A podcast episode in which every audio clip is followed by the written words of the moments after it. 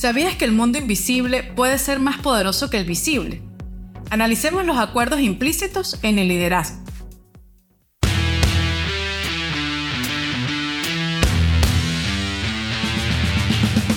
Bienvenidos a Líderes Agilistas, un espacio dedicado a hacer crecer a líderes en un mundo de constante cambio, porque cuando el líder crece, todos ganamos. En cada episodio entregamos valor que puedes multiplicar en tu equipo, en tu empresa y en tu vida. Sin más preámbulos, comenzamos.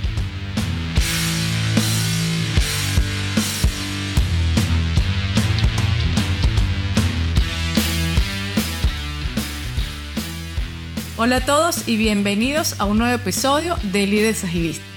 Bueno, algunos se sorprenderán porque eh, estoy yo aquí, ¿no? Pero les cuento, me he apoderado del podcast. Eh, no, aquí está. ya me dejaron de lado, ya lo vi, ya lo vi. Pero hoy eh, me invitaron a comenzar y bueno, me atreví, me lancé a darles las bienvenidas. Y bueno, Vladi, salúdanos, cuéntanos, ¿cómo estás? Pues aquí muy feliz de nuevo de tener este espacio para compartir contigo. Ya sabes que me encanta y lo disfruto muchísimo. Y aquí estamos aportando valor a líderes que multiplican ese valor en otros. Bueno, como escucharon, nuestro tema de hoy está, vamos a decir, bien interesante porque son cosas no solamente que nos pasan en la vida profesional, sino en el día a día de nuestras vidas. ¿no? Ese, ese tema de que implícito o explícito, ¿no? O sea, como que, bueno, yo creo que es así, aunque no te lo digan, porque en la sociedad pasan, tenemos muchos acuerdos y casi que todos son explícitos o implícitos. ¿Cómo crees tú? Yo creo que en la sociedad, socialmente, en la sociedad todo está creo que todo el mundo supone qué hacer, ¿no? Ese yo creo que es uno de los mayores problemas. Suponer, siempre hemos dicho, es uno de los primeros pecados capitales. Pero tenemos una historia muy graciosa alrededor de esto.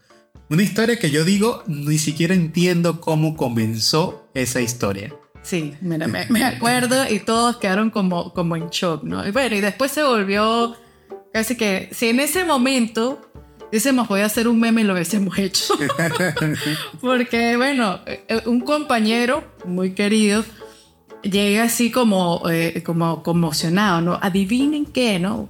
Uno, bueno, en esa época cuando comenzando, recién graduados, no voy a decir en qué año porque me, me delato. Se cae, se cae la cédula. no me puedo delatar. Pero llega este compañero no, me llamaron a, la oficina, ¿no? Así como, como cuando te llaman a dirección en la escuela, ¿no? Bueno, así, nosotros, ¿qué, qué pasó? Pero no, no sé qué hice. Bueno, se fue y cuando llega a contarnos. o sea, yo no lo puedo creer todavía que lo recuerdo, no puedo creer. Resulta que no sabemos cómo, porque todo es una, una creo que es como... Un misterio. Un misterio cómo sucedió esto. Pero le preguntaron, o bueno, le reclamaron, que por qué bajaba la, la palanquita de, de, la poseta, como le digan, water, del sanitario, como le digan, con el pie. Y todo el mundo...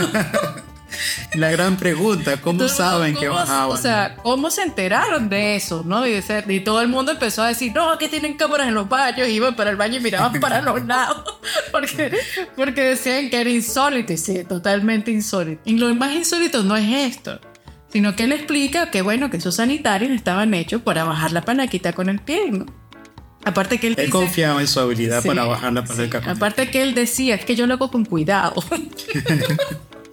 bueno, pues han puesto a mi compañero con una grapadora. Una prueba de habilidad. Una prueba de habilidad a pisar la grapadora para ver qué tan suave le da para, para bajar el sanitario. Yo no me imagino a esta persona tratando de demostrar que podía utilizar sus pies con tal habilidad para poder engrapar un par de hojas.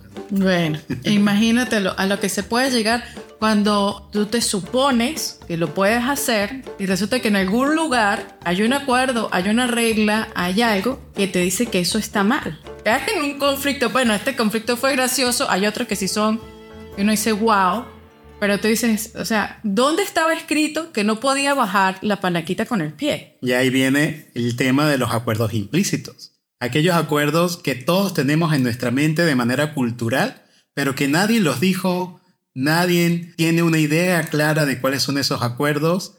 Y de hecho hablábamos con uno de los niños en estos días y nos dice, bueno papá, pero es que tener un acuerdo implícito es, por ejemplo, no, no andar desnudo por la casa. Entonces tú te imaginas, no, no podemos andar desnudo por la casa. O hay un montón de acuerdos implícitos dentro de la oficina para los líderes. Por ejemplo, se espera de los líderes un montón de cosas. Se espera que el líder esté disponible fuera de horario cuando el equipo tiene algún problema. Se espera que el líder tenga conexión emocional con su equipo, porque de ahí es donde surge la influencia que necesita abordar en su equipo. Y así un montón de más de acuerdos implícitos. Pero yo creo que una de las labores interesantes que tiene que hacer el líder es convertir esos acuerdos implícitos en acuerdos explícitos, es decir, en acuerdos informados y de preferencia documentados. Sí, sí, sí, y ahí caemos un poco en el tema de, bueno, ¿qué son los acuerdos explícitos? Y yo creo que todo el mundo está muy claro, pero para que lo recalquemos, no es que yo te dije, no, no, tiene que ser algo una norma que se comunica y que donde yo tenga donde también buscarla, ¿no? O sea, donde diga, ah, donde, como yo decía, donde decía que, que no podían bajar la palanquita, ¿no? sé, que sean informados y acordados también en cierto punto, ¿no? Porque una cosa es una regla que sea impuesta y otra cosa es un acuerdo para un mejor funcionamiento dentro de un equipo. Y quizás cuando tú propones un acuerdo y vamos a decir que no, que no cae en una regla que no se debe romper, pues se discute y se, explica el porqué de esto que se está llevando, porque al final un acuerdo, pues es que beneficia a, las diferentes partes que, que están allí en ese acuerdo. Yo creo que una de las cosas más importantes alrededor de esto es que los acuerdos implícitos pueden ser muy útiles y de hecho mantienen a la sociedad funcionando, pero son muy peligrosos. Porque un acuerdo implícito puede llevar a una mala interpretación, puede llevar a un comportamiento no esperado, puede llevar a que hayan temas de actos que nadie suponía, que nadie me dijo, que nadie sé, yo no sé cómo actuar, pero se supone que lo tienes que hacer así, pero nadie me dijo. Y entramos en esa área gris donde puede ser un tema que genera problemas dentro del equipo. No, y aparte de ese tipo de problemas, esa, esa, esa sensación de que no estés claro si lo estás haciendo o no lo estás haciendo según los acuerdos, también te crea como una, como vamos a decir, yo creo que una inseguridad emocional dentro de tu, dentro de tu ambiente de trabajo, porque hoy haces algo y te llama la atención y mañana entonces no sabes que si lo puedes hacer o si es, o sea, otra acción, dices, ¿será que lo hago o no lo hago? ¿no? Porque tú suponías que podías hacer algo y llegaron y te llamaron la atención o fuiste juzgado o sucedió algún malentendido porque tú tomaste alguna acción y tú suponías que estaba bien.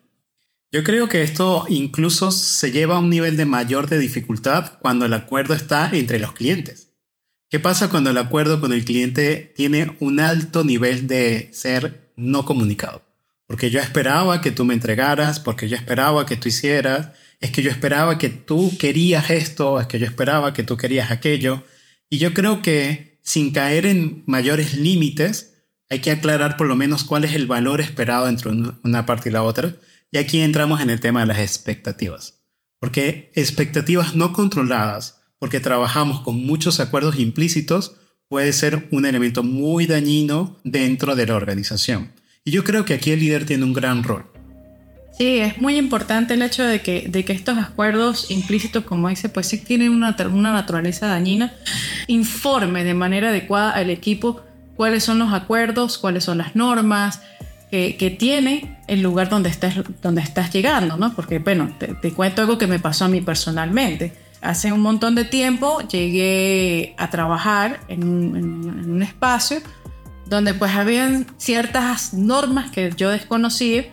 Sin embargo, pues por, vamos a decir, esos eh, acuerdos que uno cree que pasan en todas las oficinas, donde tú tienes un tiempo para ir a tomar un café, relajarte, agarrar mínimo y volver otra vez a tu puesto de trabajo y seguir el ritmo que llevabas.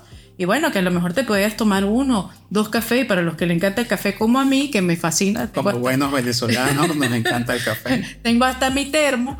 Entonces yo decía, bueno, pues me tomo uno en la mañana, uno en la tarde, y si tengo de repente, porque no sé, estoy muy cansada, en la tarde hasta me tomaba dos para activarme. Entonces, nada, pues yo me levanté, fui a tomar, tomé mi café en la mañana, chévere. Y en la tarde, pues digo, bueno, cuando esté el café listo, voy y me paro a tomar mi segundo café. Me voy yo a este lugar a tomar el café y cuando pueda, sorpresa. Sorpresa, sorpresa. Siento a alguien detrás de mí, como observándome, y cuando volteo, pues era mi líder en ese momento. y me dice así como, ¿y qué onda tú aquí tomando café otra vez? Y yo, ¿y? y no fue a modo de juego. No, no, o sea, yo pensé como que casi que, ¿qué quieres? Uno y te sirvo un cafecito.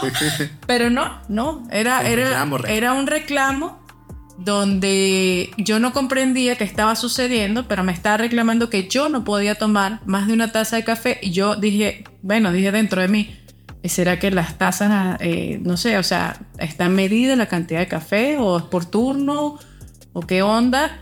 Y no, resulta que, bueno, era un tema de eficiencia, bueno, ciertas reglas que habían allí, no, que, bueno. Esa es la típica cultura que viene heredada de la época industrial, donde el miembro del equipo es un engranaje más y tiene que estar allí simplemente produciendo, produciendo, produciendo, e incluso ir muchas veces al baño o incluso tomar mucho café era contraproducente para la organización. Terrible, terrible porque desconecta el lado humano.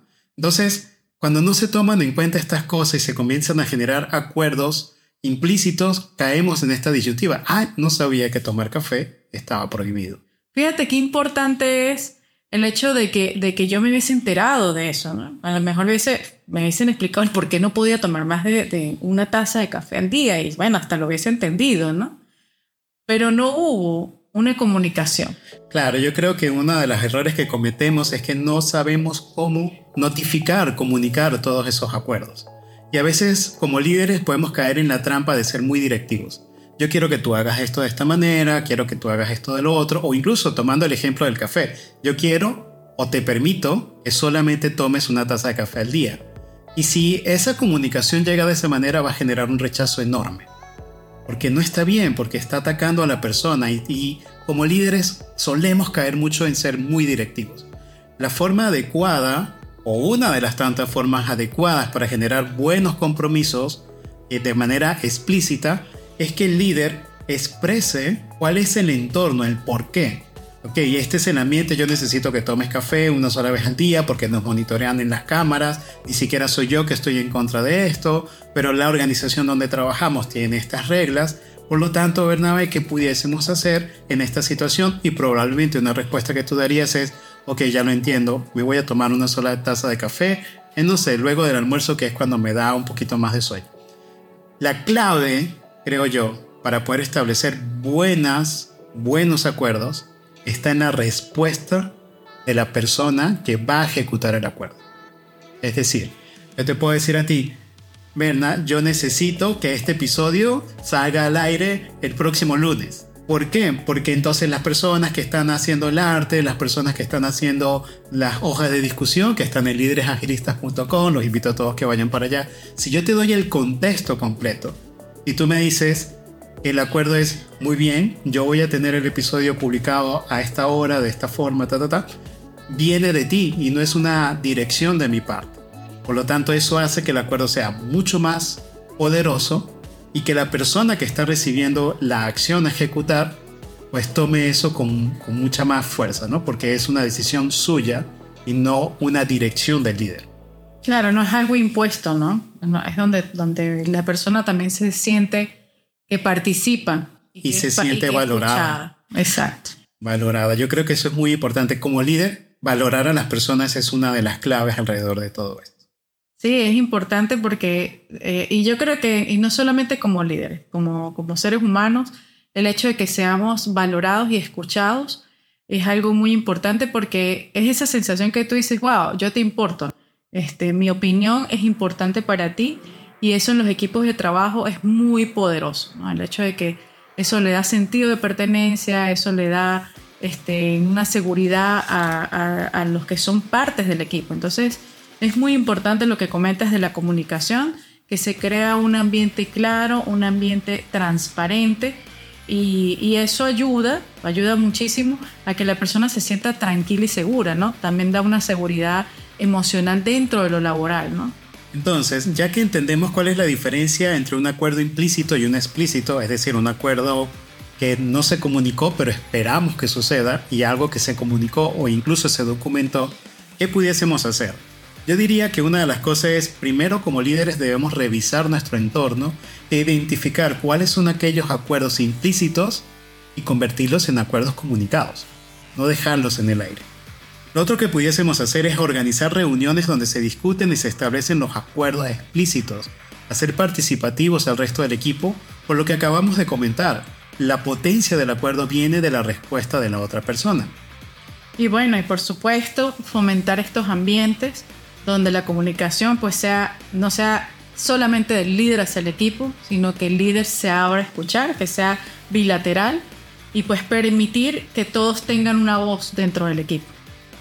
Pudiésemos concluir entonces que el núcleo de un equipo efectivo y eficiente que genera valor y una cultura organizacional fuerte, consolidada, yace en un líder que comprende y navega con destreza lo implícito y lo explícito. Lo puede equilibrar, porque no podemos colocar todos los acuerdos en papel. Sí. sería una locura. Sí, ahorita cuando estábamos hablando un poco de, los, de los acuerdos explícitos, se me vino a la mente el pensamiento, no vas a poner así como decían los niños, dentro de los acuerdos no andar desnudo en la oficina, o sea.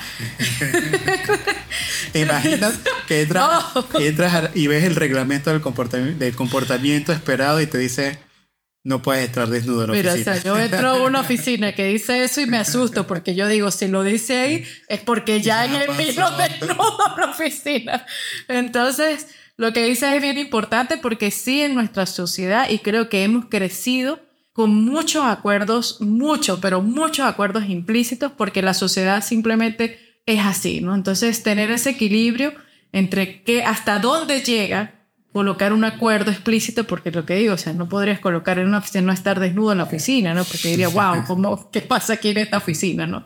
Entonces, tener ese equilibrio adecuado. Muy bien, entonces como líder recuerda que tienes que equilibrar los acuerdos implícitos y explícitos para tener una mejor consolidación de tu equipo.